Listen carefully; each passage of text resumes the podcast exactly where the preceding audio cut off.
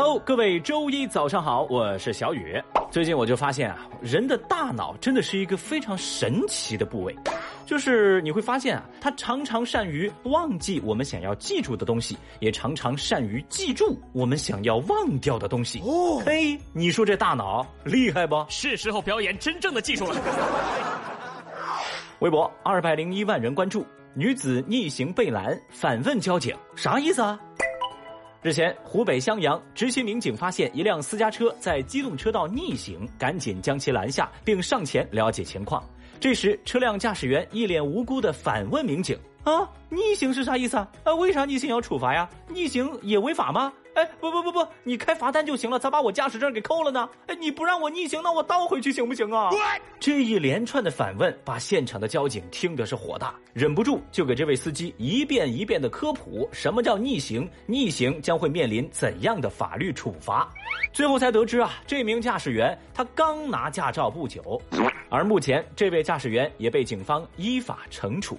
我的乖乖，逆行还不知道自己有问题，哎，这就离谱啊！有没有？我就想问了，这司机是怎么拿到驾照的？还是说你科目一都是白考的？会吧。而关注此事的网友们也表示：“哎呀，这个驾照还是吊销了可能更安全，不然早晚得出大事儿啊！”那说真的，逆行这事儿不对，跟考没考驾照，我觉得关系都不太大，这算是常识吧，对吧？这个司机还真是以为条条大路通罗马呢。在此，小雨还是要替北京市第三交通委提醒各位：道路千万条，安全第一条啊！微博三百零四万人关注，青岛入侵海星已供不应求。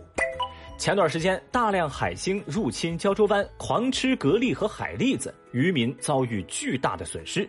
消息迅速登上热搜，引发关注。几天之后呢，就有记者到现场调查，发现胶州湾海域聚集大量海星的收购商，入侵的海星已经出现了供不应求的景象。嗯，现场一位来自辽宁的海星收购商王先生就说：“嗨呀，前几天来收购的人并不多，海星收购价大概是每斤三元。但是没想到，随着消息登上热搜，很多人都关注到了。哎呀，好多收购商也跑到这儿来收购海星。近期海星的收购价每斤已经超。”超过五块钱了，有点供不应求的意思。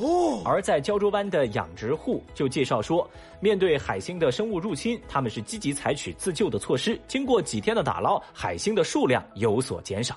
嘿，这个有意思啊！我先给大家回顾一下这个事儿，就是一开始呢是海星泛滥成灾，消息呢就传出来了。三天之后，网上又传来消息说，当地渔民已捕获海星四十五万斤。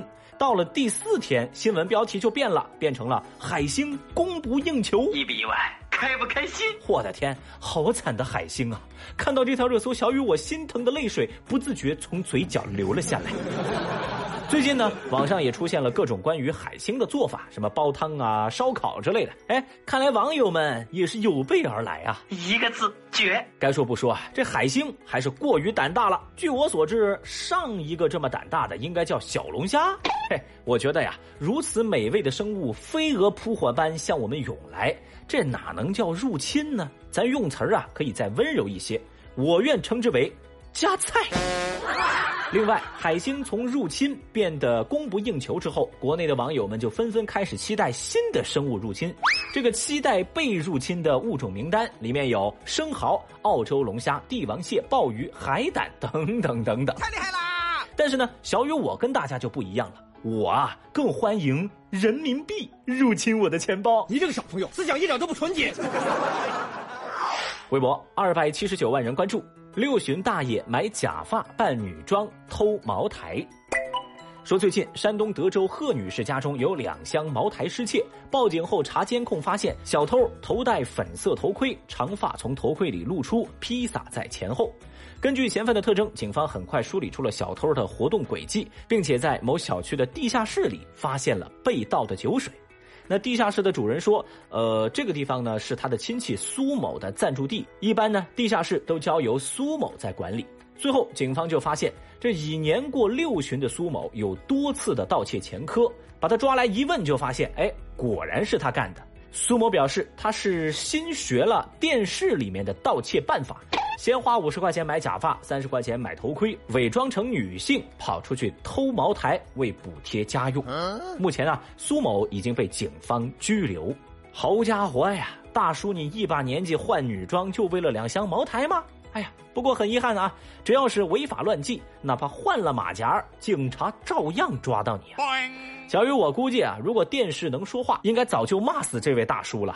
人家电视里的内容千千万，那为啥你偏偏就学会了偷鸡摸狗呢？你怎么不跟电视里学点好的呀？哼！所以说这个锅电视不背。况且这电视里的坏人最后都被警方抓获了。哎，大叔，你是只看个开头不看结局的吗？有道是大叔假发扮女郎，深夜盗窃把酒藏，心术不正怪电视，没等变现。人郎当。微博三百零八万人关注，为免费吃寿司改名鲑鱼。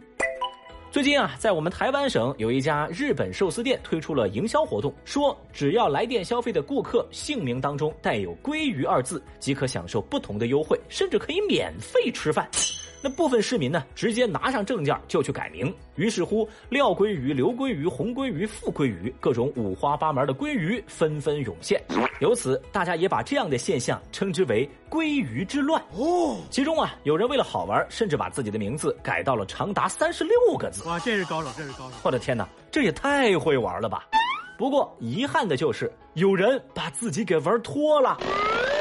在此次活动当中，台中一名中医系的大学生张同学啊，也跟风把自己的名字改为了张鲑鱼之梦。但是，他把名字改完之后，工作人员告诉张同学，这个已经是你第三次改名了哟，今后你就只能用张鲑鱼之梦作为你自己的名字了哈。收到这样的提醒，张同学震惊无比，欲哭无泪啊！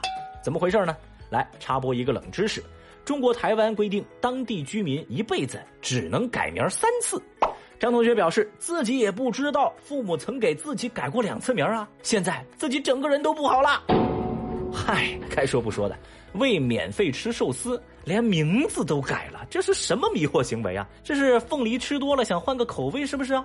后悔莫及的张同学眼下十分无奈。那就这样，张同学的父母有了一个新的龟儿子啊，不是鲑鱼儿子。但小雨，我想了想啊，这事儿的好处可能就是张同学以后不愁自我介绍没有故事可说了。嗨，也不知道咋想的啊！吃免费寿司的时候，大家归心似箭，争先恐后，发现名字改不回来了，最终只能同归于尽。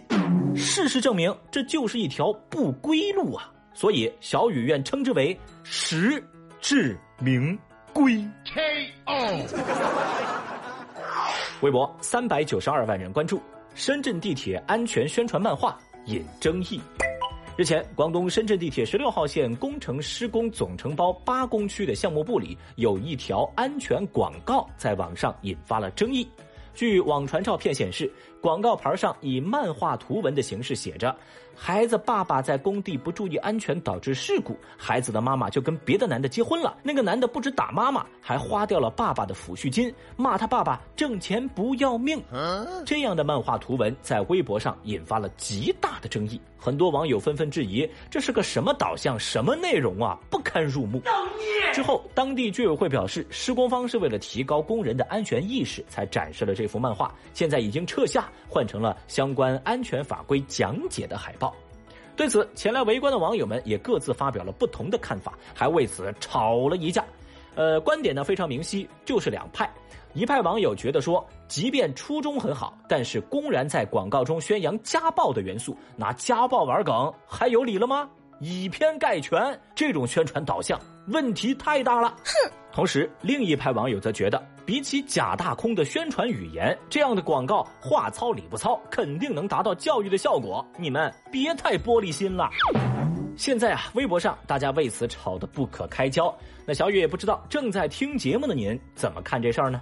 您觉得这则广告的内容合不合适呢？节目下方评论区，支持的来扣个一，反对的来扣个二。欢迎各位说说您自己的看法喽。